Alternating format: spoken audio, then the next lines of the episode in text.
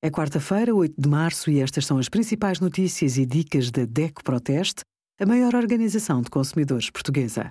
Hoje, em DECO.proteste.pt, sugerimos antivírus gratuitos, quase tão eficazes quanto versões pagas, seguro de vida para crédito à habitação, compensa fazer no banco, e veja se a sua carta de condução está caducada no simulador da DECO Proteste. Em Portugal, a lei tem mecanismos de proteção das trabalhadoras grávidas, das que acabaram de ser mães, das que estão a amamentar e dos trabalhadores no gozo de licença parental. Para o despedimento de um trabalhador nestas condições, tem de haver antes um parecer favorável da Comissão para a Igualdade no Trabalho e no Emprego.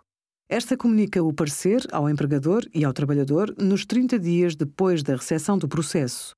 Se o parecer não for emitido no prazo indicado, considera-se que é favorável ao despedimento. Obrigada por acompanhar a DECO Proteste a contribuir para consumidores mais informados, participativos e exigentes. Visite o nosso site em deco.proteste.pt.